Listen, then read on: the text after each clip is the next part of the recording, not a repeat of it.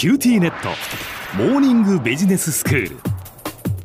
今日の講師は九州大学ビジネススクールでロジスティクス国際経営がご専門の星野裕志先生です。よろしくお願いいたします。よろしくお願いします。先生今日はどういうお話でしょうか？はいあの5月のモーニングビジネススクールの放送で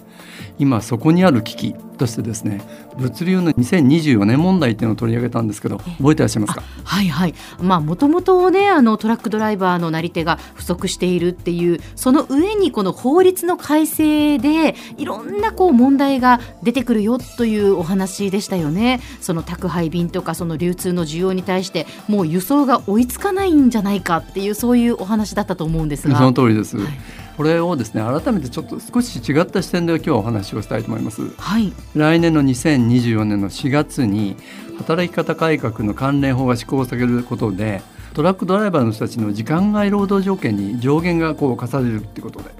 まあ、そうなるとですねもともとトラックドライバーの人たちっていうのは高齢化とかなり手がいない人手不足っていう構造的な問題があったんで現在のような運賃や時間でですね商品の輸送が継続できないかもしれないっていう深刻な問題なわけです。うーんなるほど。まあでももうねそれこそそのコロナもこう収束に向かってきて余計にこう経済活動も活発になってくると思うんですよね。そうなると本当に心配になりますね。そうですよねあのご指摘の通りコロナ禍の在宅勤務もあったと思うんですけど国内のあのオンラインショッピングだとかね EC 取引これはコロナ前は6%台でこう増加してたんですけど2020年にはですね 8.1%2021 年は8.8%とさらに増加してるんですよね。うんこの状況っていうのはもう今更こう後には戻れないというか変えられないと思うんですよね。でどんどんどんどんこのペースもこう早まっていくのではないかっていうことを想像されるともう2024年問題で心配されたような状況はもう避けられないんじゃないかなっていうふうに思うんですよ。でオンラインで注文しても何日もかかったりするとか配達できないとかそういうことも起きてくるのかなって心配になりますね。そうなんですよね現在官民を挙げてさまざまな取り組みをされてるんですけど実際にどの程度のこう深刻な問題っていうのはどの程度のレベルになるかは分かんないんですね。ただ最も深刻な状況って考えてみるとすれば B2C 企業から消費者向けの宅配便だけではなくて産地だとか生産者から店舗までのこう B2B の生鮮品を含めた商品の配送とか、まあ、あるいはメーカー原材料の輸送といったも産業用の物流まで支障が出ることも予想されるんですよね。具体的にはまああの配送のリードタイムがまあ長くなるとかコストが高くなることで商品の値段が上がるとか、まあ、時間指定どころか配達までかなりの時間を要するっていう、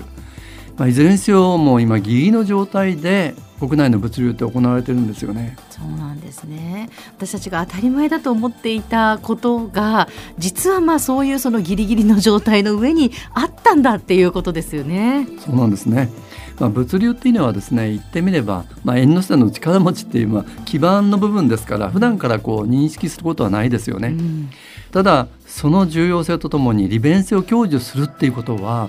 結構社会的な負荷負担っていうのはかっていることもやっぱり認識する必要があると思うんですよね。で例えばこう SDGs のまあ持続的な成長っていうことがありますけれども、まあ、物流もまたその成長に向けた重要な要素ですしさまざ、まなこう取り組みって必要になってきてるということなんです。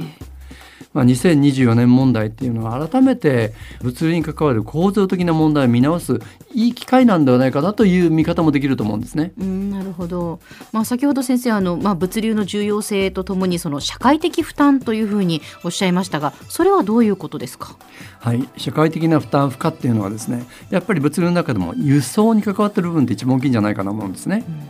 もちろん環境負荷もそうですし人材の問題それから物流業という業界自体に求められている負担もあるんですけどそれをちょっと一つ一つ考えてみたいと思います。はいで一つ目が環境ですけれども、第一には二酸化炭素 CO2 の排出ですよね、まあ、これ言うまでもなく地球規模の問題なわけです国内の輸送量の41億トンのもう貨物のうちトラックが担うのは91.6%と圧倒的に多いわけですよね。で2021年度の CO2 の排出量って日本で10億6400万トンだったらしいんですけれども、まあ、そのうちの17.4%が運輸から来てる。ただこの運輸の中に自家用車のそれも含まれてるんで約この全体の半分強がまあ、貨物輸送だとか営業用の交通機関から出てるというふうに考えられるんですね。うん。でこのまた内訳を見てみるとやっぱり圧倒的にトラック輸送、えー次に国内輸送用の船フェリーとか内航海運と言われるものです。それから鉄道だとか航空輸送のこう使用というのを排出量なんですね、うん。まあ、国土交通省の調査によるとこの使用というのは排出量ですけどトラックって鉄道の56倍船舶の26倍なんですよね。つまりトラックは便利で柔軟性があってもう本当に使い勝手のいい輸送手段なんですけれども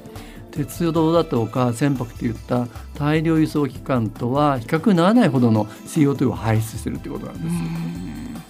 で船についてはですね最近燃料の重油を CO2 排出量を抑える装置をつけてみたり燃料の質を重油から液化天然ガスに変えてみたりとかいろんな取り組みをされてます。ただ圧倒的な輸送量を持つトラック輸送に関してはやはりこの輸送の依存度を下げることも必要なんですよね。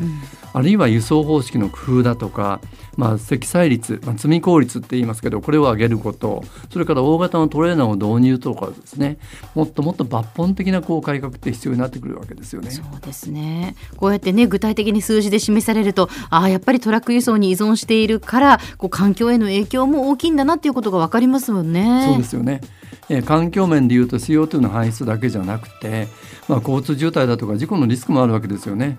例えば長距離輸送に伴うドライバーの疲労もそうですけど、まあ、高速道路に多くのトラックが通行することによっていろんな危険っていうのも避けられないことになりますよね。政府ではですねトラックの高速道路の通行速度を引き上げたらどうかっていうことなども検討されているようですけどこういうやり方で本当に解決するのかなとも思うんですよね。まあ、環境の問題それから人材の課題とか物流業界の負担もあるというお話でしたがでは先生ここで今日のまとめをお願いいたします。はい、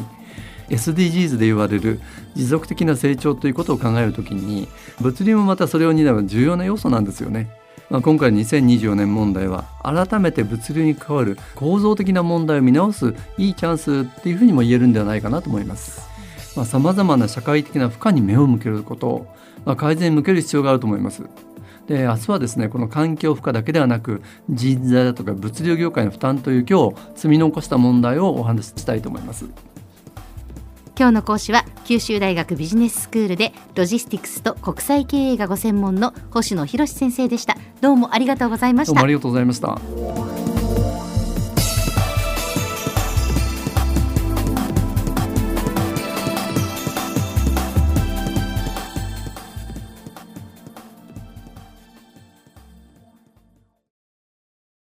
QTnet。私を捨てて他に乗り換えるの？君は僕には高嶺の花すぎたんだ。それに